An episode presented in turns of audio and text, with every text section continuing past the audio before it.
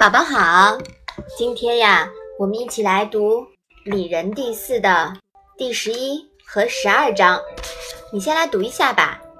子曰：“君子怀德，小人怀土；君子怀行，小人怀惠。”子曰：“访于利而行，多怨。”妈妈。怀是什么意思啊？怀呀，是想念、挂念的意思。土是什么意思啊？土呢，是土地、田产的意思。刑是什么意思啊？刑啊，是法治、惩罚。妈妈，那仿又是什么意思呢？这里的仿啊，跟放是一个形的，就是左边一个方。右边一个字呀，念扑。那方的原意呢，是城邦国家。扑与方联合起来，表示以国家的名义将罪犯驱逐出境。所以仿的本意为驱逐、流放。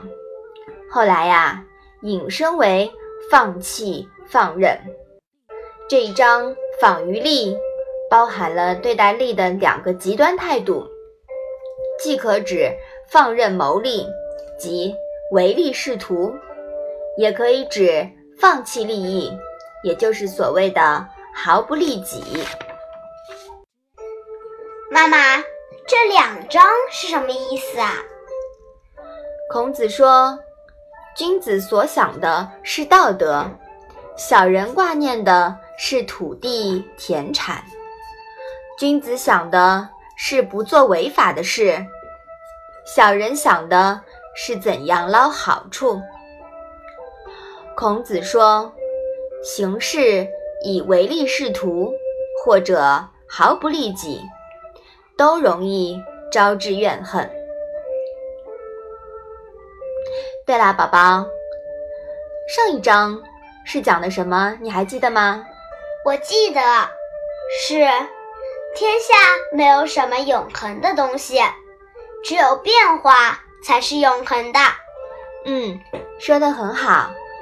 所以啊，君子会以反身修德为重，不过于纠结占有土地田产的多少。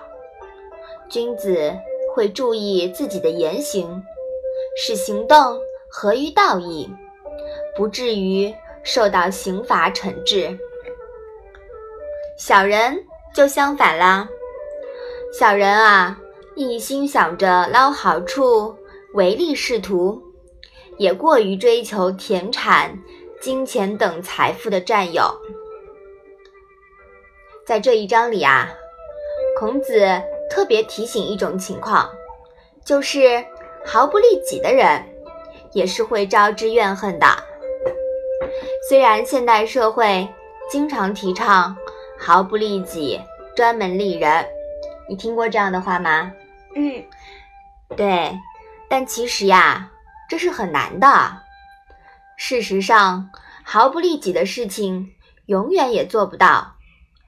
放弃了自己的金财、金钱、财富，可能会妨碍别人获得金钱财富，也会招致怨恨的。即使不妨碍别人。自己不贪财的行为，也会获得名誉。名誉啊，其实也是一种利。礼仁篇前面还提到过，以人为利，就包含了这种情况。所以，孔子其实是提倡大大方方严厉的，前提是取之有道，毫不利己。既然是谁都做不到的事情，我们最多只能提倡提倡啦，千万别拿它去为难别人哦。己所不欲，勿施于人。这样看起来呀，孔子的想法还是很人性化的，是不是啊，爸爸？嗯嗯，好，我们把这两章啊复习一下。子曰。君子怀德，小人怀土；君子怀行，小人怀惠。子曰：“访于利而行，多怨。”好了，那我们今天的《论语》小问问呀，就到这里吧。谢谢妈妈。